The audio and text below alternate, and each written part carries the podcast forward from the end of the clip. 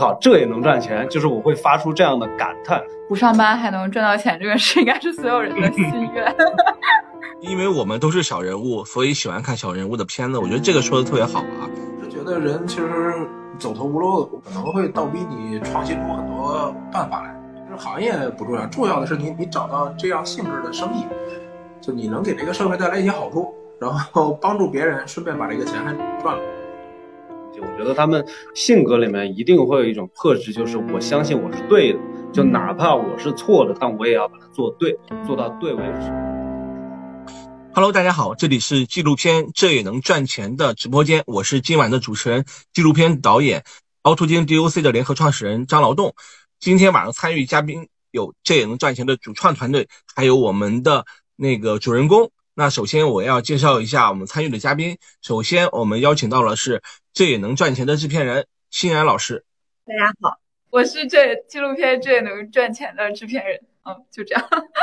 对，大家好，我是单集导演第三集 DJ 和第五集二十倍回收的导演李然。大家好，大家好。呃，这也能赚钱这个节目呢，聚焦个体低成本创业者。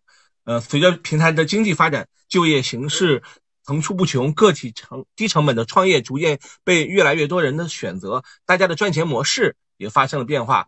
这也能赚钱，聚焦了五位普通人的低成本创业故事。面对时代的大考，他们给出了不一样的解题思路。变化或许没有那么可怕，新的开始仍然值得期待。那我首先第一个问题可能要抛到我们的制片人老师，因为我们知道这个项目如果立项，肯定是要有制片人老师啊，跑平台啊，跑创作，跑导演。那就是刚开始做这也能赚钱这个项目的初衷是什么呢？因为其实最近几年，就是整个我们整个社会和呃商业环境都是发生了很大的变化嘛。然后我们其实也是从去年嗯、一直在关注就是就业这个议题下的呃大众的情绪啊和嗯、就是一些就是比较小众的选择，然后就发现了其实有越来越多的人选择去做低成本创业的这个事情，所以就是。嗯，我们就想说，有没有可能就是找到一些，就是通过低成本创业，然后赚了一些钱的，然后去把这些就是门槛低一点的、技术壁垒也比较低的这一些赚钱思路，呃，分享给观众。因为现在大家都说就是钱不是很好赚嘛，所以就想说，嗯、呃，也给大家就是呃树立一些赚钱的信心，能赚到钱的信心和就是呃一些就是这种参考吧。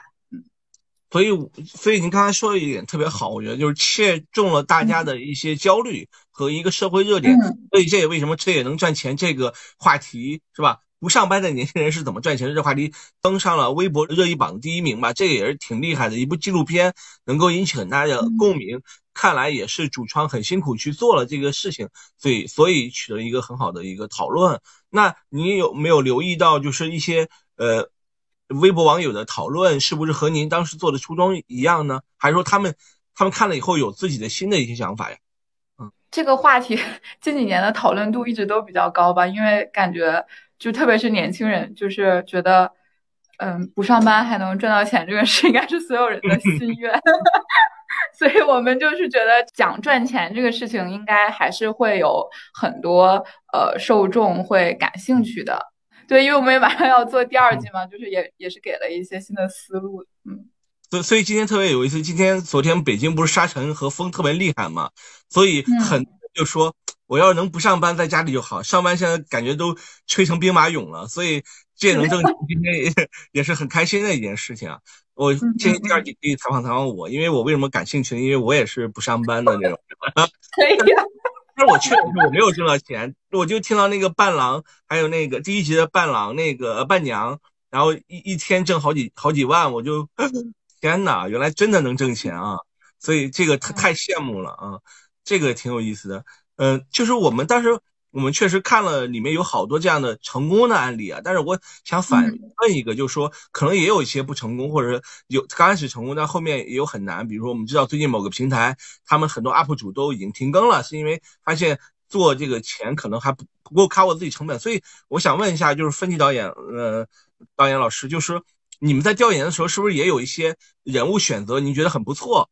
呃，想拍的时候发现突然破产了，或者说就是也发现就是所谓的这也能挣赚钱，背后是并不是每个人都能挣钱，他挣钱也可能是呃因因缘巧合吧。嗯嗯，对，其实我们在调研的途中会遇到一个很大的问题，就是这也能赚钱，那赚到钱的一般都是已经赚到钱的，就是你很难在他没有赚到钱的途中去跟拍他，所以我们基本上能看到的，不管是企业家也好，小微个体户也好，基本上他们都是在自己的事业上有了一定阶段的成功以后，我们才能去拍。但事实上，我们去看一些啊、新兴行业的时候，有很多人他有可能赚的不是很多。那这种能赚钱的，有可能他就有可能会半道就就有可能就没有了。所以其实我们在找的时候，还是会碰到很多困难，就是怎么样去定义一个赚钱到底赚多还是赚少？赚六千算不算赚钱？赚六万算不算？赚一百万算不算？对的，所以我们在拍的时候，其实更多的是去呃衡量和比较它这个能不能长期的去发展，能不能长期有一个非常长线的呃一条线去把这个生意给稳固。对，而不是一个非常轻量化的，就只是找到了一个风口，就就在风口上面飞一下，就当一个猪，因为猪猪肯有可能会落下来，对吧？所以我们在调研的时候，其实也会去考量你这个生意是不是长久的，是不是可持续、可以持续的。对，嗯，而而且我也注意到那个图标很有意思，这也能赚钱的图标是一个，实际上这个二维码加上五个字嘛，这个也非常有有新意。就是说，其实你们选择的标准，我觉得还是有一个跟互联网有关系，是吧？跟互联网内容创业这个有关系，我觉得这也也是很好一点。特别第三集他讲了一个 DJ 嘛，那个故事让我印象很深，是他在广东的一个普通的地级市，他那个如果在那儿做一个，比如说他和大城市。资源方面没法比，但是他在那个小城市，他依然有自己天空，完全是靠一个互联网创业。所以我呃想跟老师聊一下，就是说，哎，为什么选择这个人物？是从这么多人物中怎么找出来这个人物？那说到 DJ 的话，其实我跟就是郑哥，就是那个 DJ 的主人公嘛，其实是三年前我就已经跟他认识了。当时是在一个广州的酒吧里面，就也是另外一个拍摄内容。当时碰到他就觉得这个人，一是他的性格和感染力特别，嗯，特别厉害。二是我当时其实我是很少去混夜场的，所以对这个所谓的夜场环境不是那么的熟悉。然后这个人就雷震震哥就会给我很多呃，就是震炸我三观的一些知识。然后当时就觉得，哎，这个人好像挺有意思，很好玩。但当时他还只是一个所谓的职业 DJ，他还没有跟培训没有什么大关系。然后就三年以后我再去想，哎，好像夜场这个东西。就是年轻人荷尔蒙释放的地方，是一个比较容易抓住点的一个题材。然后再去问他的时候，发现他已经开启了培训班。OK，那在这个时候就因为三年前是在广州相遇，那他当然的呃周边资源都很多。但是这一次我知道他在湛江的时候，当时就觉得，哎，这好像就是从一线城市一下搬回了三线城市，反而还能赚钱，这个点就特别吸引我。然后当时我们就去问，然后发现其实他就是在好几个平台。他他就是一是普及行业知识，二是把自己的这个行业专业度传达给下一代，就像那个片子里面小廖一样，就是就是一是依托于互联网，二是继续在已经啊已经持续耕耘的这个专业上面发散出一些不一样的，就是在红海里面拓蓝海嘛。嗯，我以为你去湛江是为了吃生蚝，那边的美食很多啊，没吃到烧烤什么的，太忙了，一直在拍它。对对啊，真的吗？没有去吃好吃的，你这。太浪费了，没有我们 就是就是就是 制片人工资成本太高了。制片人老师，你这个呃 还是要那个劳逸结合哈。他 DJ 就是完全就是昼夜颠倒，对，因为那个职业。呃，晚上大家都去吃烧烤的时候，我们都在拍摄，所以并没有机会。刚起了，太惨了，太惨了。呃，我还想问制片人老师一句话，就是我对第一集印象中很深的一句话是。就是那句话，就是用钱能解决的事情比欠人情好。就我们说第一集是讲了一个伴伴娘嘛，她刚开始自己做伴娘，后来变成职业伴娘，又变成了一个所谓的 MCN 机构那种感觉。所以这个人物还蛮有意思。其实他背后也是有一个社会大背景。就比如说我们父母那个年代，比如呃大家在一个大工厂里面，你找个伴郎伴娘很很容易，或者兄弟姐妹有很多，也可以去很多朋友什么。但现在就是比如我呃我们八零后九零后一代都是独生子女。可能是不是也跟一个社会大环境有关系？所谓的会滋生一些，比如说伴伴娘的这个呃这个经营啊，这种这种行业呢，是不是也是跟社会有联系？对，然后包括就是前两年大家出行不是很很方便，这些都有影响。其实大部分情况还是说，就是比如说男方的家庭，呃，有三个，呃，就是三个伴郎，然后女方也要找三个伴娘的时候，就是呃，很有可能就是这个新娘的朋友，嗯，都就是呃结婚了，然后就 也不能去来呃当这个伴娘，对。而而且好像大家都晚婚晚育嘛，嗯嗯，而且我我比如说我们那儿好像有个习俗是不能当三超过三次嘛，就当过不是超过三次你就因为不好结婚了，我就是这样，我第二我当了两次吧，第三次我就说不当了，这个也很很有意思，很有意思，就是可能想问一下，就是呃为什么比如你选择五个小人物啊，就是为什么这小人物能够引起大家的共鸣呢？因为其实这个在做在做最开始立项的时候，我们也也觉得，就是为什么一定要做这个项目，就是因为现在就是市面上很多呃讲创业的纪录片，它其实更多的都是在呃拍一些就是已经有一些规模的那种，就像独角兽啊，或者是已经成功了的大公司的背后的创业故事，其实很少。呃，甚至说包呃拍小人物的纪录片也有。也不是说把重点放在就是呃这些小人物去创业这件事情上，所以所以我们觉得这个内容其实也是稀缺的相对来说，然后也觉得他们其实去做这件事情是可以能够给我们身边的这些呃就是普通人一些呃参考，而且我觉得就是呃低成本创业的这个群体也是在国内是有很大的一个群体，嗯。嗯。嗯，哎，有那个有一个网友说，因为我们都是小人物，所以喜欢看小人物的片子。我觉得这个说的特别好啊，是不是也跟我们那个 boss 工作室啊，这个这个定位啊，比如我们说有些新职业，这些可能在之前没有列到我们的职业列表的一些新职业的出现，是不是也丰富了我们的职场，让我们觉得职场不只是只是呃老板和下属，还有就是自主创业或者另外一些东西呢？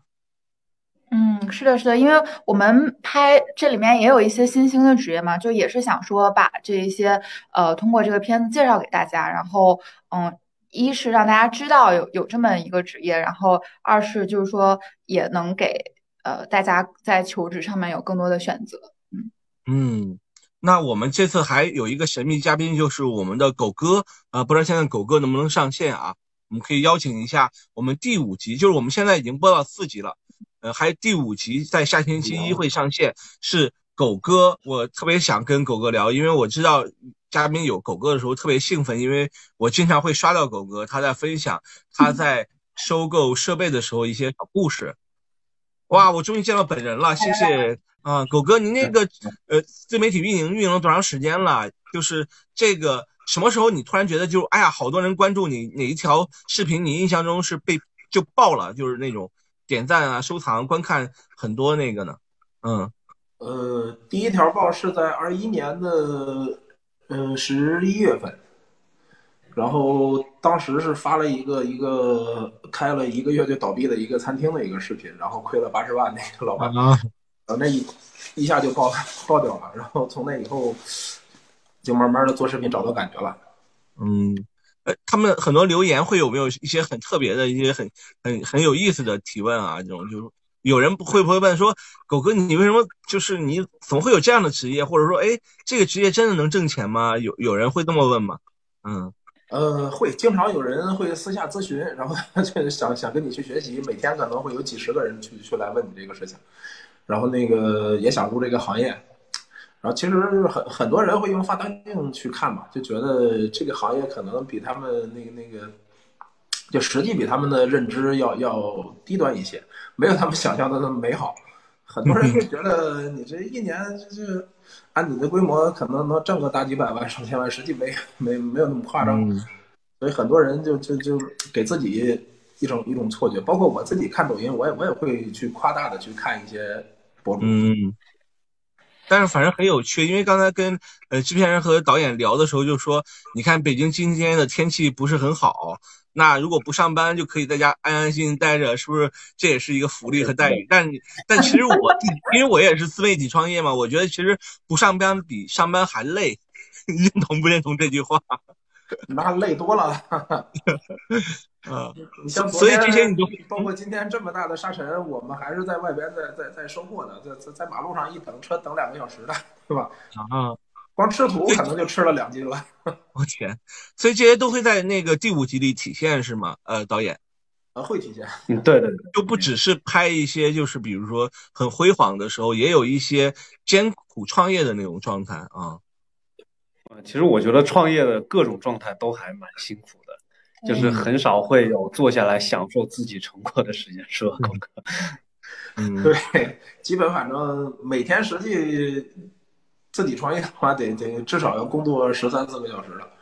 嗯我也我也有问过一个做餐饮的朋友，我说，哎呀，疫情终于过去了，是不是你那个你经济又恢复了，很多人去你那儿吃东西？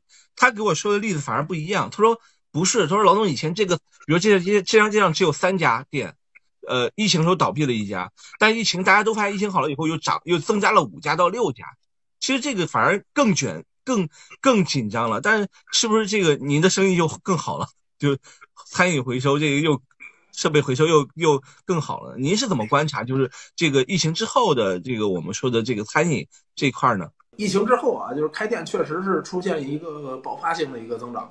呃，从我们的营业额其实能看出来，我们营业额直接翻了五倍以上。我天，对，就就今年其实餐饮比去年可能并不乐观。今年很多新入场的人就开始搞各种的这个低价团购活动，然后搞呃，就甚至搞到四人餐，吃吃吃个火锅，对吧？老北京铜锅九十九元四人餐，那肯定你你不用算也知道它没有利润，你可能不亏就不错了。那现在就很多人的想法是什么？我把我的身边的这个隔壁卷死了，对吧？我就能活下来。实际不是那么回事儿，你把他卷死了，马上有人新新人再进来了。但是很多餐饮、嗯新人他的思维方式可能就不太成熟，所以导致今年的餐饮实际还是特别内卷的。虽然我们今年设备卖卖的很不错，但是我去了解，就是这些已经在今年就是开店的，他们的生意反而不太好。知道就除了之前的团购网站以外，什么某某音呀也加入了这个问战嘛。那我作为消费者可能一时爽嘛，但是大家也知道这其实是一个不合理的一个现象。所以狗哥的观察其实我觉得特别好，就是因为我们说纪录片是生活的渐进线嘛。就它和生活有很多契合的地方，所以我们在看纪录片的时候，我们会联想联想到我们自己的生活，以及我们在看这个人物时候，也在想，哎，我们生活是有什么变化？所以我觉得这个对于这个社会的敏锐的观察，是我们纪录片导演要做的。所以我们想知道，就是比如说那个导演，您在选择这些这些五个故事，或者您在选您自己的故事的时候，你有什么一个标准啊？为什么觉得狗哥特别好？啊，是因为他给你抛了个媚眼吗？还是？对他确实在抖音上给我抛了好多个媚眼，当时把他所有视频都刷完了。啊、就其实其实我们在选题材的时候，我自己的标准就是，当我看到一个题，我觉得这个题的啊、包括就比如说在这个这个能赚钱里面，那就是这个行业，那这个领域会让我觉得我拓宽了自己的眼界，就是。我靠，这也能赚钱，就是我会发出这样的感叹。那除了这个以外，就是因为现在很多的创业者都像狗哥一样，有在某音、某书上面都有自己的社交平台嘛，你也可以通过他们的这些社交账号看到他们啊、属于自己的性格和个人魅力。那我觉得就是一我能看到行业，二我又能看到他们的性格的时候，我觉得这两者如果能够很好的结合在一起，那就一定能产出一个比较好的故事。因为毕竟你所所有的行业信息和故事都是依附于这个人身上的。对嗯，所以我觉得，而且我我觉得，我虽然没看第五集，但是我觉得可能狗哥真的能够坦诚的跟大家分享，也是有一定勇气。因为，呃，有两个事情嘛。第一，比如说，如果狗哥把分享的特别清晰，你会不会担心，比如说被人模仿嘛？啊，这是一个问题。还有一个问题就是说，我之前也采访过另外一位那个网红叫张同学嘛，他也是通过发短视频那个起来嘛。但是我我问他一句话特别有意思，我说我说你觉得是你的努力重要，还是说个时机遇重要？因为刚才你也说今年的营业额涨了嘛，他他给我反馈就是说他觉得呃努力重要，因为如果我准备好了，机遇来了我就可以把握住；如果没有准备好，机遇来了也会就随我而去嘛。所以狗哥你怎么看这些？呃，我所说的这个，第第第一个问题啊，这这个最开始我是有一个阶段是是担心会会被模仿的，呃，但是后来我觉得这个这这个这个生意，因为它本身是一个特别重环节特别多的生意，然后如果你担心被别人模仿，永远做不大。那后来呢，在二一年我就调整了一下我的这个思维观念。呃，现在呢，基本我们就抱一个开放的态度。我们已经合作了很多的，有几十家同行了嘛，对吧？有很多同行我们卖不掉货，我们也帮他去卖。然后特别是也培养了一些这个学员。然后如果有有人愿意入这个行业的话，我觉得共同把这个市场做大，还是我觉得是比较好一些的。而且我希望更多的去团结很多其他的人一起去把这个事情做。因为我靠自己做的话，实际还是比较累的，而且你这个规模很难上得去。那真正想把这个规模做起来，肯定还是要团结更多的人嘛。所以，我我是一个持不持一个开放的一个态度。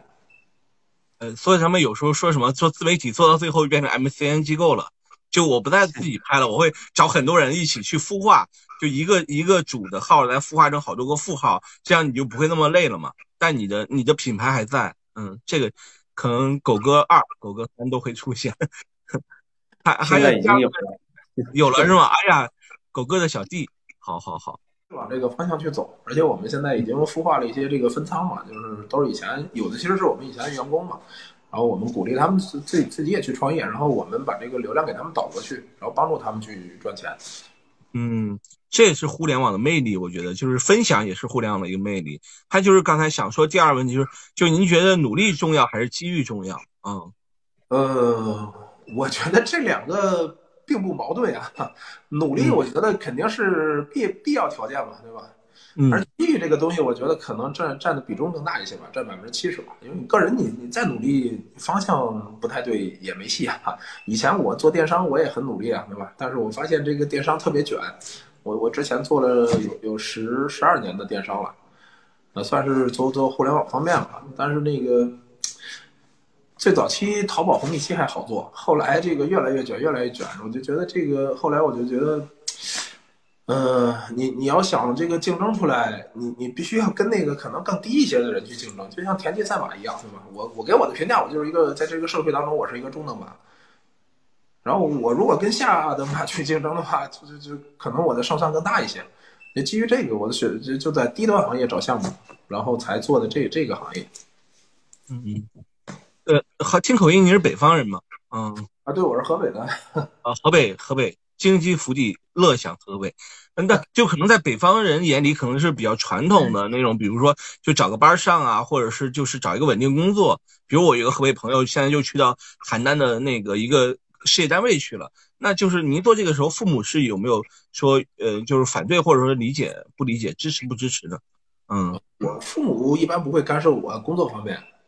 呃，确实像你说的那样，我我以前我我在可能大一之前吧，我的思维观念就是以后我的生活就是蹬个自行车上下班，一个月挣个两千块钱，我觉得应该是这样的一个人生轨迹嘛。但是后来从大二以后开始听了，就看了，当时是我们还是 PC 时代嘛，看了很多马云的这个演讲视频，对我影响特别大。洗脑呢？对，被被马总忽悠了。后来就就是毕业以后做了一段那那个那个。阿里的那个那个卖那个诚信通的那个销售，然后后来就发现淘宝的这个这个这个红利了嘛，然后就出来创业做淘宝了。反正基本的就是大学时代这个创业的这个梦想就被点燃了吧。明白，谢谢狗哥的分享。就说到我们大学的时候，我也想问一下，比如说呃，西然导、西然老师和李然导演，就是你们在大学的时候就立志做。做影像吗？还是怎么着？因为我想起来《霸王别姬》里有句话嘛，刚才狗哥说的，我也想到《霸王别姬》里面，就当时讲的是京剧的繁荣嘛。那个班主就说你们赶上好时候了。所以我在说，比如说内容创业是不是好时候？我想问两位，呃呃，导演和制片人，就或者说你们觉得这种呃，就做做影像是不是赶上好时候？嗯嗯，我其实大学时候学的专业还不是纪录片，然后是。呃，研究生才去学的纪录片，嗯，然后我我确实觉得，对于就是影像创作者来说，可能就互联网和这些呃这些公司的发展是给了一个比较大的风口吧。然后，但是可能纪录片还是 小小众，嗯，比较小众，对对，小众一些，对对对，嗯。说我那天问那个 Chat GPT 如何劝退一个人做纪录片。那个我看到过你发。对对，ChatGPT 说，我不可能干涉一个人的梦想，但是如果他想做纪录片，我会告诉他，纪录片是一个很有意义的事情，你去坚持去做。我说 ChatGPT 挺挺鸡汤的，那李岩导演就是什么能支撑支撑你去做纪录片？是因为有狗哥这样很有趣的人物吗？还是说你觉得你对社会的观察是很喜欢的一个路径啊？嗯，我记得狗哥跟我说说过一句话，你想你想赚钱就不能一直拍片子，狗哥你是说，呃，就一直一直听到现在。还余粮余粮绕，余音绕耳啊！就是怎么说呢？纪录片还是一个以以时间来换故事的一个啊一个过程。但是你如果说之后的话，我觉得纪录片是比较难被 ChatGPT 所取代的东西，因为你很多东西就是你缺少了我们这个纪录片人作为一个介质，你就不一定能够真正的了解到狗哥这个行业下面的这个个体到底是什么样的。所以，如果你还是回到刚才那个问题，你说影像这个东西，我觉得一定是在风口上，但是得要看你怎么样利用这个风口。就比如说劳动哥，你去做了自媒体，是吧？我们拍了狗哥，然后我们拍了狗哥以后，我们会去想怎么赚钱，我们就拍了第二季。所以也挺有意思。那那就比如说，在在狗哥狗哥你在被拍摄的时候，你有没有？其实我们在讲啊，就是纪录片导演在拍摄拍摄人物的时候，其实人物也在观察这个纪录片导演。所以其实你在呃作为拍摄的时候，你有没有就是说观察一下导演跟制片人呢？你觉得他们他们的生活会不会也是很有意思的？嗯，很苦，还是很苦逼，还是很苦逼，然后在路上吃土，他们也跟着吃土。他们的生活我倒是没有观察出来，我觉得他们的工作倒是挺辛苦的，因为当时拍的时候是那个冬天嘛，快快快春节。呃，这这这个天气很冷嘛，然后就跟着我们去拍那个。我我我就发现那个李然那个手都冻得通红了，然后，然后然后当时又跟我们要了一个那个那个工作的那个搬搬手套。对。然后当时那个欣欣然也去了，然后我说一个小女孩竟然能吃这样的苦，我就觉得他们蛮辛苦的。本来我以为他们是一个很很很舒服舒服的一个高大上的职业嘛，后来我看他们就就跟我拍的这一段时间，我觉得确实也很不容易。嗯，就是没有一个行业可能是容易的，背后大家还是都很辛苦的。嗯，但是会觉得这这个影像呈现出来，特别是他还登上了微博热热搜热评榜的第一位啊，就是不上班也能挣钱这个话题，所以我觉得也是付出有一个回报，有一个收获。所以就是呃，想想问两位主创，就是你对这个片子的播出有没有一个期待呢？就是说，希望能够呃传呃让别人是感受到你传递的东西吗？还是？我觉得只要有观众通过看这些片子，就是呃能够获得到一些有用的信息，其实对我们来说就够了。嗯嗯嗯，那狗狗哥，因为呃前四集狗哥你看了吗？狗哥前四集。不好意思啊，我说实话我没看。哎呀，你你都不知道啊，里面那个人都是按一天算赚多少钱呀？天呐，看完以后我们都想创业了。对对，狗哥确实很忙。对，狗哥太忙了。狗哥有点像罗永浩哎，我觉得有一点点像罗永浩。有人这么说吗？这样看的有点像啊。抖音经常被人这么评论。嗯。经常有人评论说：“哟，老罗创创业做二手设备了。”好懂，可以可以。那嗯，那李导，不好意思，刚才打断了，好像那个先导先老师还没有分享完啊。其实其实我是觉得，就是通过通过拍摄了这五个人物之后，就还是觉得，嗯，虽然就是他们做做的这个事情确实是呃赚到钱了，但背后还是也挺辛苦的。嗯，就是其实每一行。就是每一个工作都挺辛苦的，然后，然后这一些我们在这个片子里面也是有有呈现的，就是我们做这个项目也并不是说要鼓吹大家去呃都去创业呀干嘛的，就是还是想说把就是嗯好的和不好的都给大家呈现出来，就是呈现出最真实的一面。嗯，对。那连导演呢？你您会会在拍的时候，你会用一些比如说技巧或者是一些什么方式去做更好的呈现吗？嗯嗯，这个其实这个其实你可以问狗哥，我们当时一般怎么说的？就是呃，其实我的我个人的风格就是基本上是在我自己调查完整个行业的动态和呃嗯，经过一系列的钱财以后，我会给狗狗或者说其他的主人公一个，比如说人设一样的东西，给它上一个小包装，然后在嗯就这个包装和狗狗，就就比如说像我每次拍狗哥之前，我都会跟他聊啊，我们这一次会不会表达出来一些这样，比如说你生活中会经历过这些东西，因为这是我观察到的，但狗哥有可能自己在生活中，有可能他自己感觉不到，他已经习习以为常了。比如比如说，就在我们那个里面会说，就是我们是餐饮界的秃鹫，我们是餐饮界的呃收尸者，这个其实是我跟狗哥一起得出来的一个结论。但平常生活中，他有可能不是天天都在说这些，但是在我们片子里面，这一句话或者说这种金句就可以能很快的抓住观呃观众的注意力，也能让观众很直接、很快速的了解这个行业到底是什么样。我觉得狗哥可以说一下，我一我拍摄的时候是怎么样跟你一些进行沟通的。收了个徒弟，狗哥 收了个徒弟。狗哥说：“别办，别干纪录片了，你也跟我干嘛？我那个，对我我我是有想过这个事儿。对呃，我我觉得李李李李然就是工作态度特特别负责的，他他每每每次跟我拍之前，基本都都会做做一个沟通，然后那个他会挖挖掘一些你你身上的东西。其实他他挖的很多东西，我可能都没有意识到，只不过就是随着他的思路节奏，然后慢慢的把这些东西聊出来了。然后呃，然后就是后来那个他给我看那个那个就就剪辑的那那那个片子，就是还是嗯，样算是样片吧，专业术语我不知道叫什么。这个要要片要差不多，或者初初剪，或者说初剪，嗯啊，对。然后当时看完，我们是在在在一个星巴克的咖啡厅见的面嘛，然后我就特别震撼，我说我哇塞，我要是有他这个水平的十分之一，我可能抖音流量能翻十倍，我就就就就就心里其实有点崇拜他。哦把，李然挖走。我把挖走，或者说可能可能这个对于您也是一种帮助，就是说可能未来您在做短视频的时候，您可能也会再再进一步，就包括什么设备升级啊，或者说一些文案升级，是不是也是对您有一个有一个提升，或者说有一个呃方向？嗯呃，对，后期其实还是还是希望能能能能有更多的机会向向李然请教一下的，这方面确实是太专业了。嗯。感谢感谢。但是还是就是或者说他的他的除了专业以外，就是他会不会和比如和别人，我知道也肯定有别人也采访过您，或者是去去给您拍拍视频，有没有和别人拍的不一样的地方，或者说一种观察呢？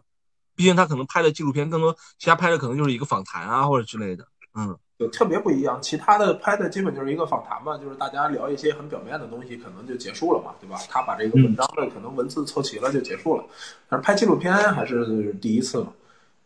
嗯然后中间的过程呢，也产生了很多，就是挖掘出了很多，就是可能我自己都没有想出来要说这个东西，因为这个随着时间推移，很多东西你就忘了嘛。但是李然就有这个能力，就是在拍摄途中能把这些都给你挖出来。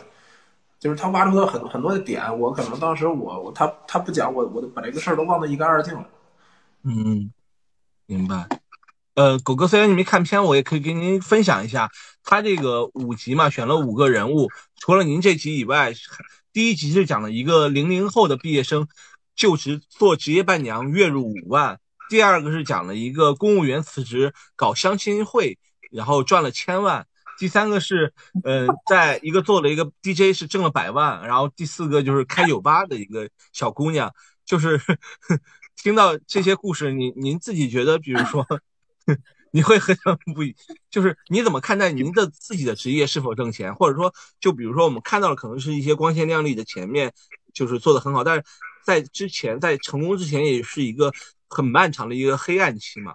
有没有这样的？比如说做自媒体，就是我前面我很努力去拍东西，发现没有人看，那种时候可能比不挣钱更更伤感吧？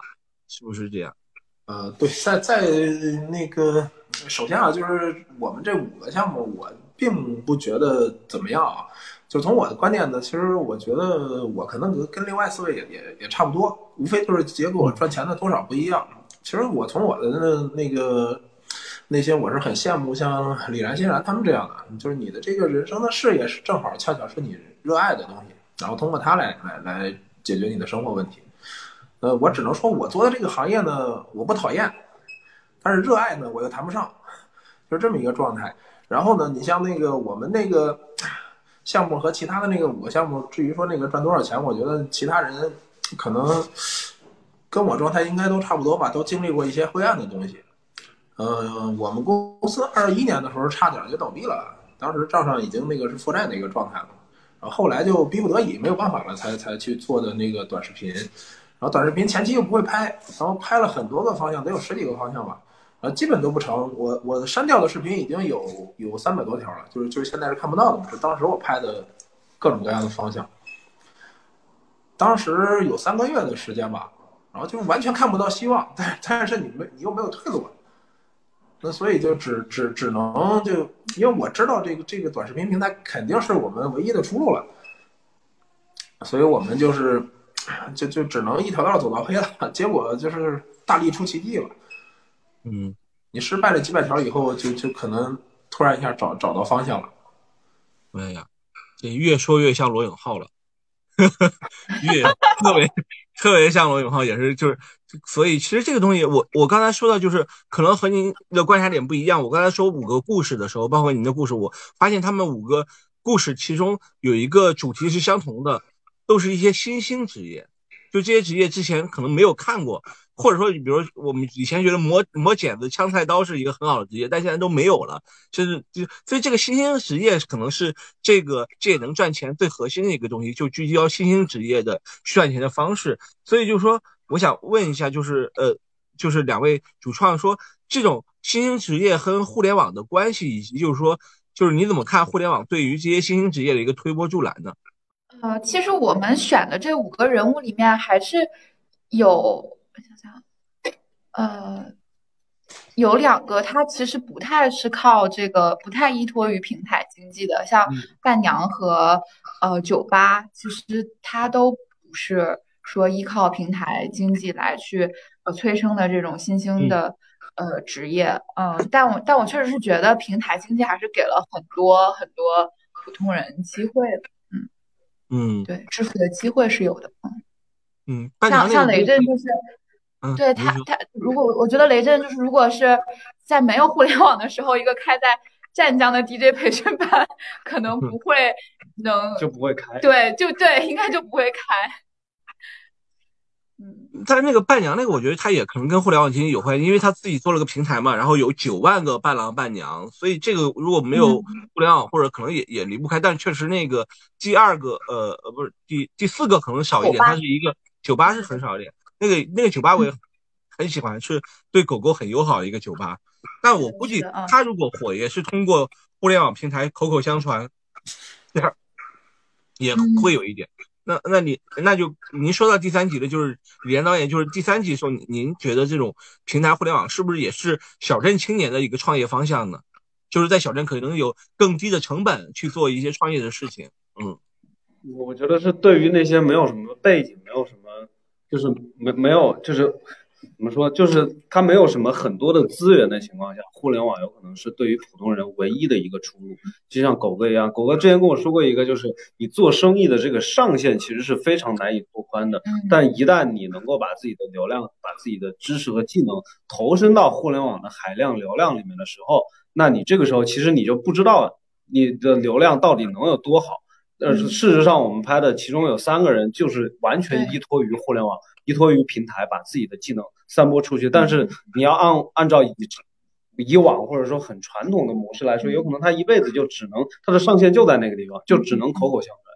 是的，对，所以我觉得互联网对于普通人来说，真的是极大的提高了我们的上限。嗯嗯，特别是狗哥，如果狗哥只只做这二手。二手餐饮设备回购，我相信他也是这方面的专家。但他通过互联网以后，他变成了一个意见领袖的感觉。他就他的影响力大了以后，可能更多人就直接主动来找他了啊！我觉得这个，嗯，领袖你怎么觉得？会会会有这样一个，就很很多人就就是觉得你可能是这个行业，呃，有一定的话语权嘛。嗯，呃，我觉得这些其实是好事儿，就是这些东西它可以可以给你带来很多的资源。因为你只要说你是想推动这个行业往好的方向走的，对吧？这些东西会给你推波助澜。如果没有没有互联网平台的话，我们其实很难成事儿了，对吧？无非就还是停留在一个很传统的生意里面。然后实际就是我们还是有一定的互联网思维的。最早我们公司其实也没有做自营，最最开始我们是做那个二手的电商，那那那个餐饮设备电商平台的。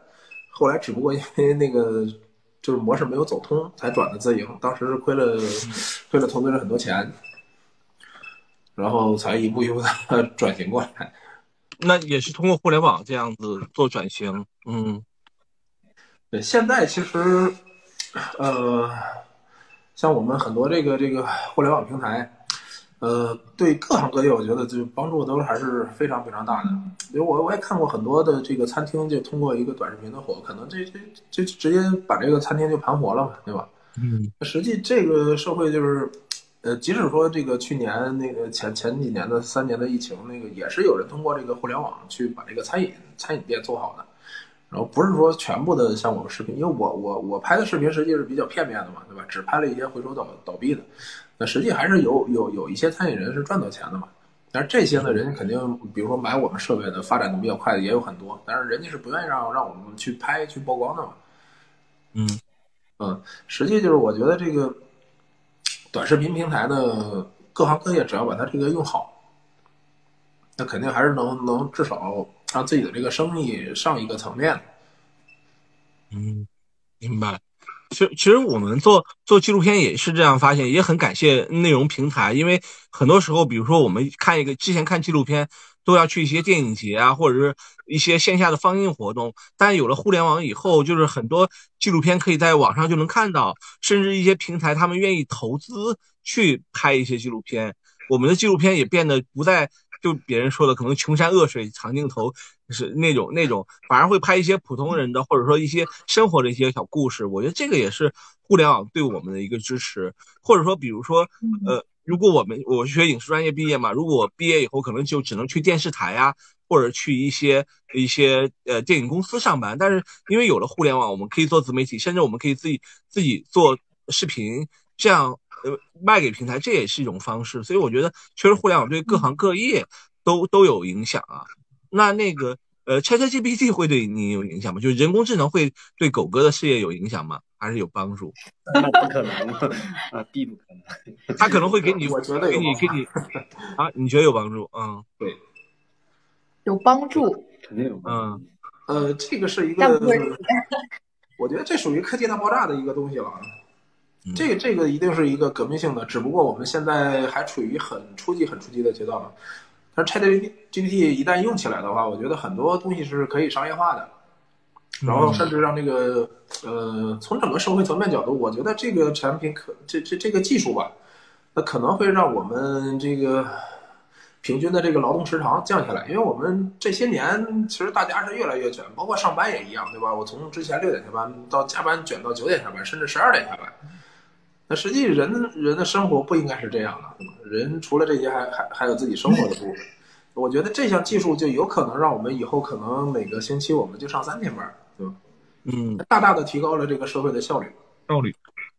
呃，或者其实您现在在做，比如说，比如平台它做一些呃，就是说所谓的就是流量推送，或者是一些一些喜好推送，它其实已经用到了 AI 智能。对吧？他其实，比如说你这个视频为什么会被别人喜欢，那是不是其实也是已经人工智能在后台给你算出来了？比如说他看您这片子时长全看完了，就是他会觉得哦，原来这个人喜欢狗哥的视频，那下次狗哥在出视频的时候，第一时间就推给他，或者推推类似于狗哥视频的这种东西，其实都是通过互联网算互联网的算法，是不是也是这样？呃，对，是这样。我们其实也在研究它这个平台的算法嘛，包括我们的这个广告费怎么去投放，也是跟基于这套数据去做投放的。包括我们抖，呃，不能说啊，就短视频那个会会投一些费用。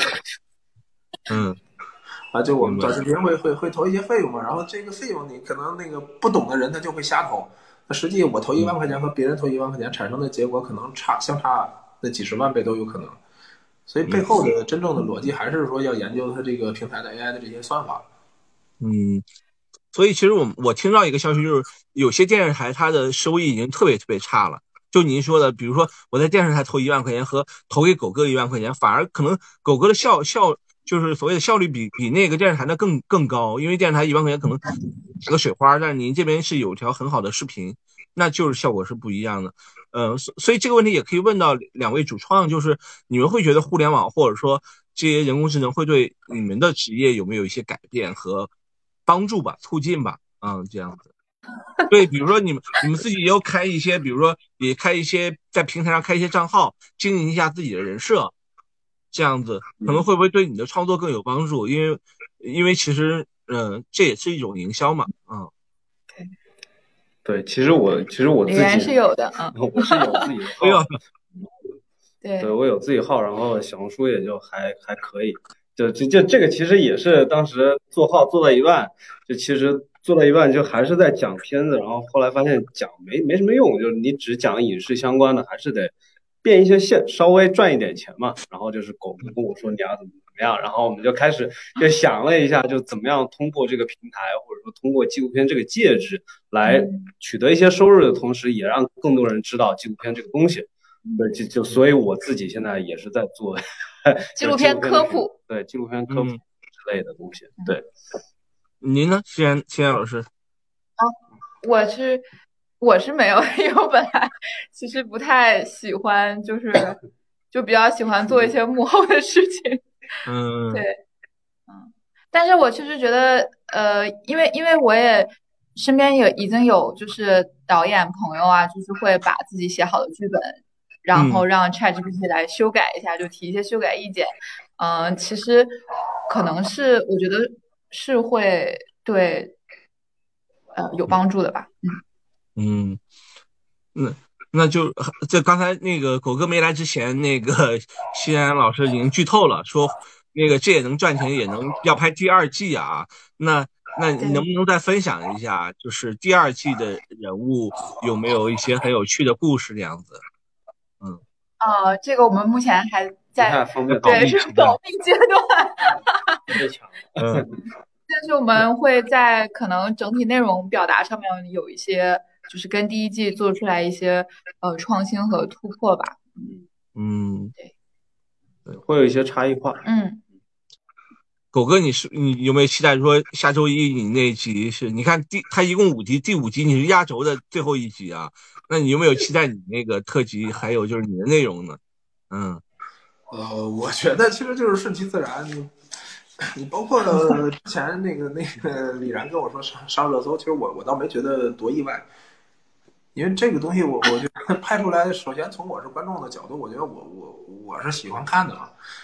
嗯，当然就是喜欢看的是，可能是是因为那片子里有我。罗罗老师可以，是我拍的。罗老师说好，嗯，挺有意思。啊，我我突然想到，那个去年那个腾讯也有一个有一个片子嘛，就是讲一个那个一群明星跟一些普通人一起去做工啊什么的。它里面有一集是去深圳嘛，就是有一个明星觉得，哎呀，这个工作太累了，我如果有这个时间，我可以做一些别的事情。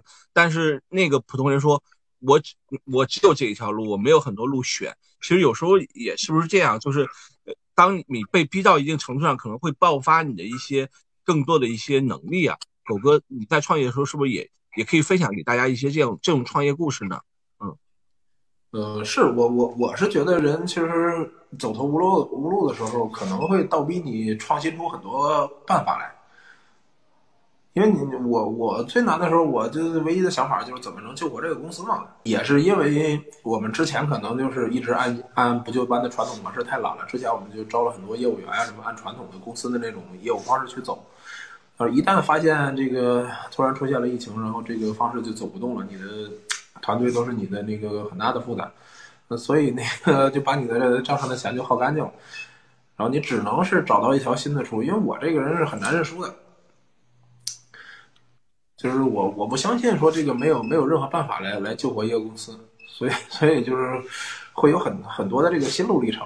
可能现在回想也想不起来那些特别细节的东西，但是至少就是在这个心态上，我觉得。不会说那个找不到什么一个积极的一个方向办法。很多人可能我觉得他那个就就就倒下了，就是内心可能还不不太够强大。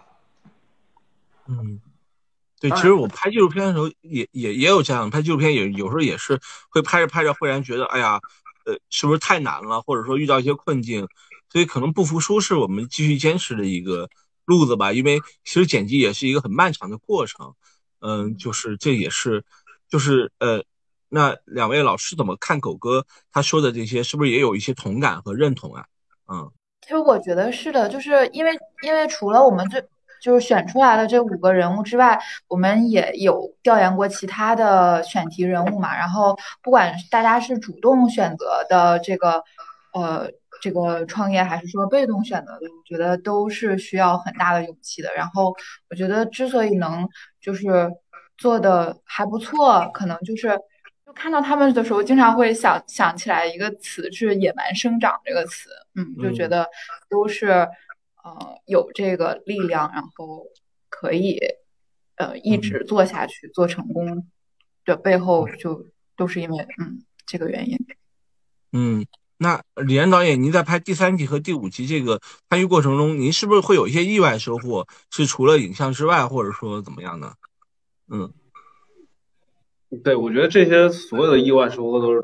都囊括在片名里了，这也能赚钱。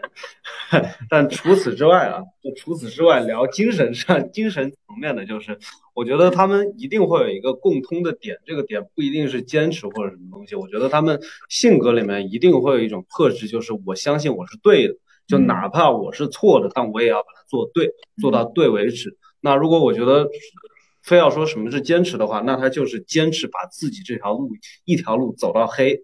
信念感，对，再从黑走到亮，他们一定会有一种这种坚坚毅的，嗯，对，对，这种感觉，而且确实不是任何，而且任何都是都是呃福兮祸所至，祸兮福所依嘛，有时候也也确实这样，就比如当当太顺的时候，也要反思一下，哎，是不是要要注意一点？当当不顺的时候的，也要有个信念感。我觉得这也是可能就是。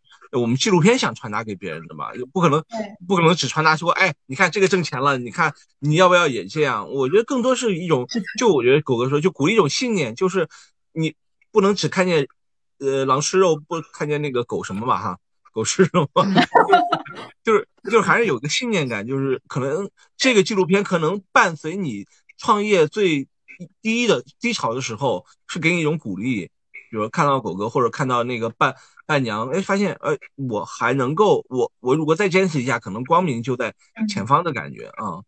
对，这这个这个就是一种潜移默化的，因为我自己也在做自媒体创业，我也有这种感触，就是我当然也羡慕别人一天挣好几万块钱这种感觉，但是突然发现，就是我是在看一个未来吧，就是说，比如说这个行业还没有太多钱，但是如果未来只剩下你还活着，可能就是机会就就找到你，但如果做一半放弃了，就像挖一个井一样，挖一半放弃，再挖一个井，挖一半又放弃，可能就永远只能挖到半口井那样子。嗯。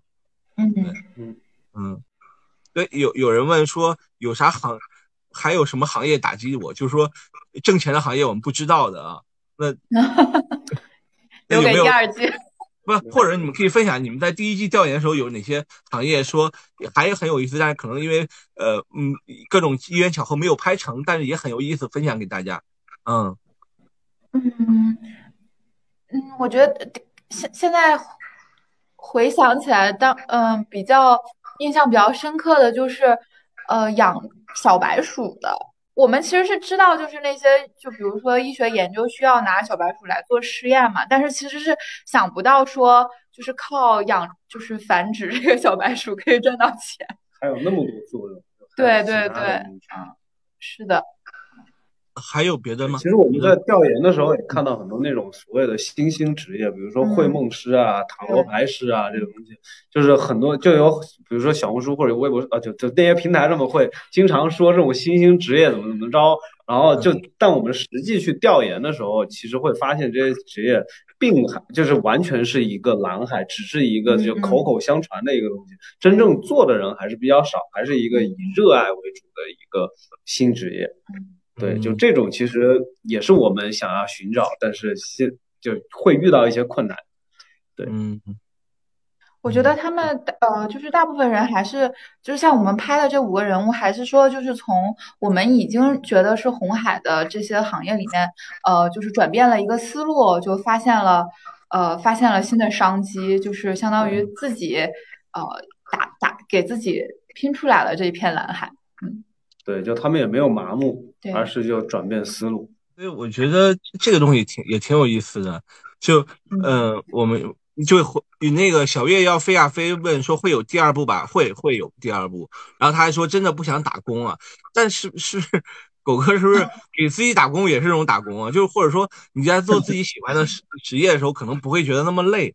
我或者说你比如说你你可能给别人做做打工仔，你会有些事情你不想做，但是如果你自己做老板，你会更有动力去做这些东西，是不是也是一个方向？嗯呃，对 你你自己做原动力 完全是不一样的嘛。呃，你像之前我我上班的时候，可能就是我完成任务就就 OK 了嘛，对吧？然后但是创业就不一样了，你你今天的任务完成了，明天你的给自己定的任务永远会更高。嗯然后就其实我看了一下评论区，就是有有有很多人那那那个想看看还有什么其他的行业啊能赚钱。我觉得其实这个行业啊不重要，性质很重要。你像李然现在做那个那个什么科普，对吧？那个纪录片科普，嗯我觉得这个就是一个很好的一个东西，因为这个东西的性质本身就是什么，我帮助别人顺便赚钱，我觉得这样就就很好嘛，对吧？我觉得我们也是这么一个行业，我们帮别人倒闭了，对吧？我们帮助别人最后能变现一些，是吧？然后别人买设备，然后我们还能帮那些新开店的人省下这个开店的费用。我觉得其实这个从性质上说是一个很好的东西。嗯所以我觉得其实行业不重要，重要的是你你找到这样性质的生意，就你能给这个社会带来一些好处，然后帮助别人，顺便把这个钱还赚了。我我忽然想到有没有比如说，就是他转手给你设备，但是他第一次创业失败，但是他不服气，他要第二次、第三次创业，但最后也也有成功的呢？有没有这样的分享片子里面？都是这样的。哎呦我天，那太期待了这个片子，太期待了这个片子。就我在想说，刚才也说嘛，说什么餐饮行业秃鹫，但是这个秃鹫不是，它其实是要把一些呃就是坏的东西给吃掉嘛，但是它这个行业变成更更更良性的话，你看刚才你也说嘛，就是帮一些想创业的人，可能他没有太多钱，他可能通过买二手，可能就能够创业成功了，可能也可能也是一种一一种善举吧，我觉得也是在做善事儿，也不是秃鹫那么狠的那种，嗯。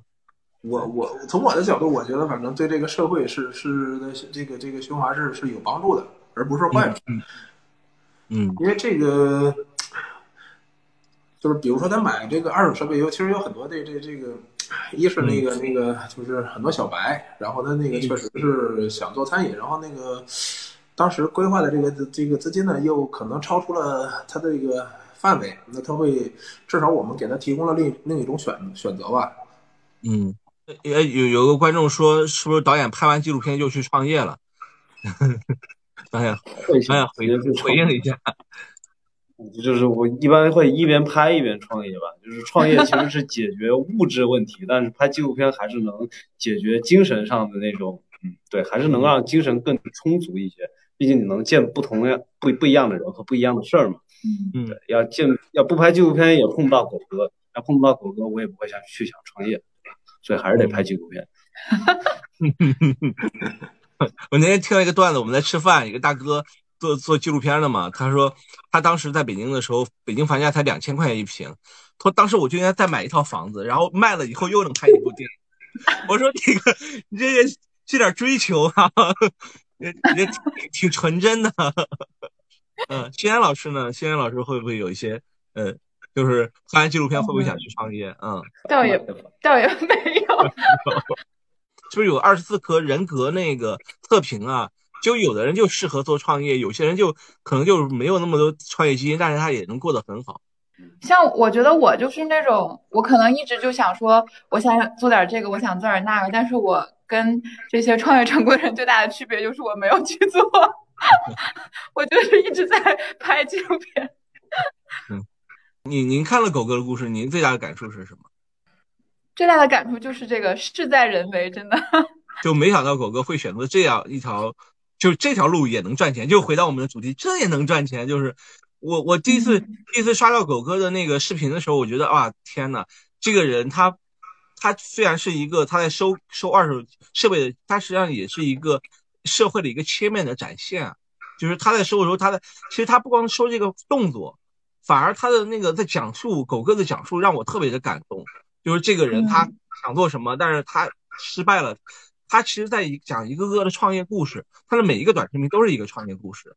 所以这个我觉得，而且他很善良，说就是有些坑不要踩。我觉得这个真的是就是狗哥他，我觉得狗哥为什么火，还是因为他有一个社会责任和良知。嗯，那如果真的就是一个什么玩意儿，那最近我还看很火的，就是一个人做个视频说，哎呀，我又收了一些临期的那种食品啊。我一倒手赚好几十倍那种，我觉得那种可能他也是一种他营销的方式，但是我觉得可能这种这种人可能他就没有像狗哥那样那么让人印象深刻，所以这也是你们选择的一个逻辑嘛，就是选择这个人物的逻辑嘛。嗯，是的，对，其实狗哥跟其他传统行业很不一样的，就是刚才刚才你聊过，我们片子里面会有展现，就是他不会像传统行业里面就那样藏着掖着，嗯，就是我不就大家都会觉得。对，就他就是很真诚，就是如果你真的想找我来学东西，我就会就是倾囊相授啊，甚至把你培养成复制成另外一个我。你想要跟我赚一样的钱，那我就把把我的资源全部都给你。对我觉得这个思路是很少有人就是那种纯赚钱的人会有的。他不仅仅是只只搞钱，他还会搞人脉，对吧？他还会就是回馈社会，这一点是挺不一样的。嗯。特别好，而且包括狗哥有一个有一个就是改变二手设备回收行业的一个举措，可以在片子里面 去 看一下，就不剧透了。对，就你刚刚说秃鹫就是把坏的东西搞走嘛，但是狗哥就是狗哥很厉害的那个，狗哥就是把对北京的二手设备就基本上是被狗哥洗过一遍牌，而且他是就是为了客户着想才去做的这件事情，然后自己被同行打，对对对对对，嗯。也不会，我觉得对，还挺有意思的。其实，而且我觉得也是年轻人他摆脱束缚嘛，其实也增加了一些就业机会。因为我们之前也讨论一个话题嘛，我上次我上次做播客也聊，就说什么孔乙己的长衫，大家有没有注意到这个话题？就是说孔乙己要要不要脱下长衫？意思就是你是一个所谓的大学毕业生，你要不要去打一些蓝领的工作？然后我问了一个法国的朋友，他说这法国人没有长衫不长衫概念，就是我只要呃我只要活着有一份工作啊，当然人家那边的蓝领的工资也也不低啊，所以我觉得可能 可能也是一个这样的一个选择吧。就是狗哥有没有想过，就是什么脱长衫不脱长衫啊这样子，有没有这样的包袱啊？嗯，我我没有，你长衫太短，穿长衫干活太累了。都是看，我我这个人很很少会有一些什么心理上的这个这个包袱，可能可能是打磨出来了吧，这心理素质还算比较强一些。就一般的可能那个很多人觉得是障碍的东西，我我并不觉得。可能在我看来就是很很很顺其自然的时候，这个可能就跟我当年做做销售是是有有一定关系嘛，因为那会儿脸皮就磨得非常厚了。嗯，对，挺有意思的，嗯。严老师呢？我评论区像像刚才你们聊那些话题，评论区我倒突然想起来，经常有人说你你拍这些视频，然后甚至还有一些同行说嘛，你拍这些视频，你你你不让人家开店了，不让人小白开店了，你不怕你货卖不出去吗？啊，我说我说那又怎么样呢？卖不出去，大不了他妈的转行再干别的。不好意思说说脏字。没事，嗯。但就相当于您的初心不变，就是如果您就刚才您说有个信念的话，其实你做任何职业都都有机会，嗯，还是努力和刚才说努力和机遇的关系吧，对吧？嗯，社会其实机会那么多，对吧？那行业那么多行业，方方面面都可以做嘛。嗯，其实你每团你每劝退一个人不，那个特别是小白不干，对吧？你可能他那个就少亏了好几十万，对他来说，人生轨迹就就就会向好的方向发展。嗯，并不担心说，因为拍了这些这个提醒别人的视频，说这个导致自己什么这个货卖不出去啊，那那无所谓的是吧？有一些同行会会会会跟我说这个，甚至还接到过电话嘛，就是大半夜有同行半夜一两点了，可能喝了酒，呃，因为当时那个抖音绑绑的是我那那那个个人电话，啊，对啊，大半夜两点就给你打电话，上来就各种骂你，好像是因为你拍了这个视频，导致他的货卖不掉似的。就有的人总总在别人身上找问题，对吧？从来觉得自己没问题。嗯，能理解，能理解。那其实这也是一些小的波澜，觉得可能做确实是，嗯，呃，真的有人说有没有赚钱的力量，或者和你想的一样，大家特别开心。跟他没有什么很大的区别，学历上、能力上都没有很大的区别，只是缺乏我找到这个行业的眼光。所以我们看评论或者看弹幕，更大的感受就是，哎，大家确实都觉得，哎，自己都能做。对，可以给一般人啊，就可以给大家一些启迪吧，倒不说真的改变他什么人生轨迹，就是带来一些思想上的开阔。嗯，狗哥呢？呃，这个观点其实我我认同一半吧，就是 我们能赚到认知之内的钱，这个是必然的。但是很多人只是简单的理解到这儿，对吧？他可能这个认知就停留在这儿了。那实际上我们的认知是怎么来的，对吧？我们小时候有什么认知啊，对吧？小学是小学的认知，中学是中学的认知。那你都长大成人了，你是不是每天的认知要提高呢，对吧？那通过提高你的认知，你还能赚到更高的这个钱。嗯。但是很多人就特别片面的理解，觉得我就是这样了，我的认知就是这样了，所以我这辈子注定就怎么怎么样了。其实有很多人是这么去理解的。所以，我我我觉得这句话，我我就认同一半吧。另一半，我觉得可能那个大家要要要想明白，就是你的这个认知是不是从你毕业以后，对吧，就已经停滞不前了？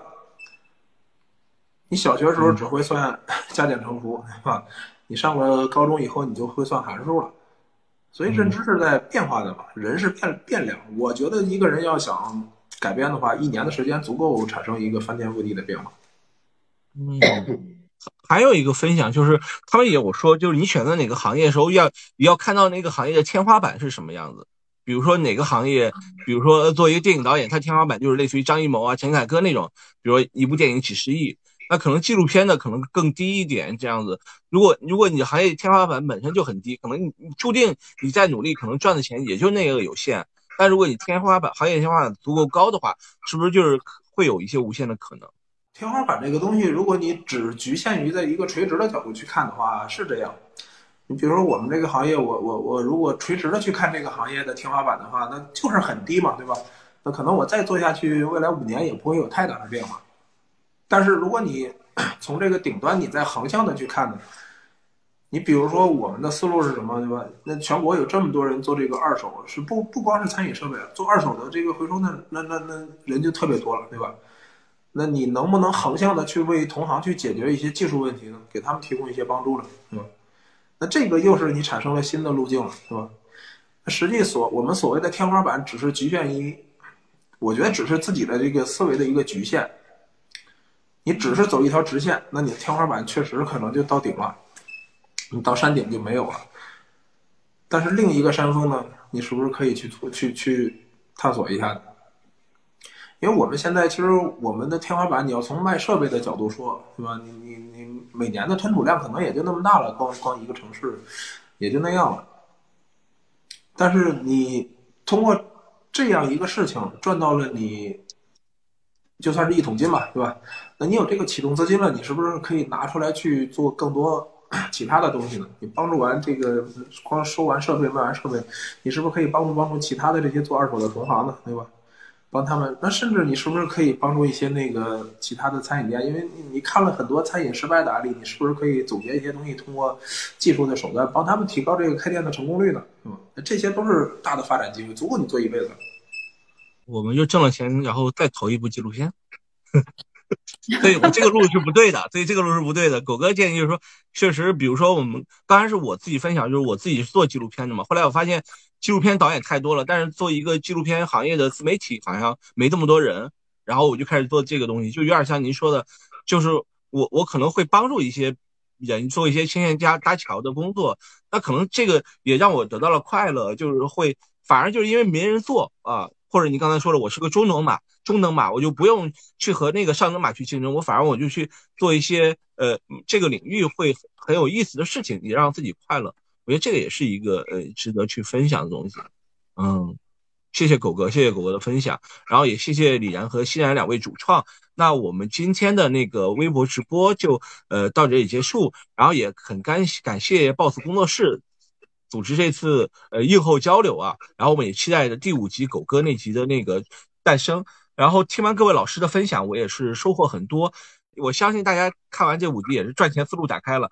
然后我们也知道目前的就业大环境也不好，有很多人呃待业，或者说可能通过考研啊考公务员去暂时缓解就业压力。但是我们也知道，就是躲逃避永远不是一个办法。那勇敢的去面对就业的困难，去创造一些自己创造的机会，实现自己价值。我觉得这也是我觉得片子是能够呈现出这种价值观嘛。也希望这也能赚钱。这部这个节目能够让大家。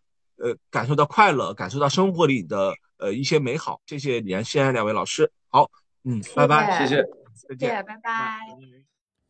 这里是凹凸凸凹电台，大家可以在网易云音乐、喜马拉雅、小宇宙、苹果 Podcast、汽水、蜻蜓 FM 收听。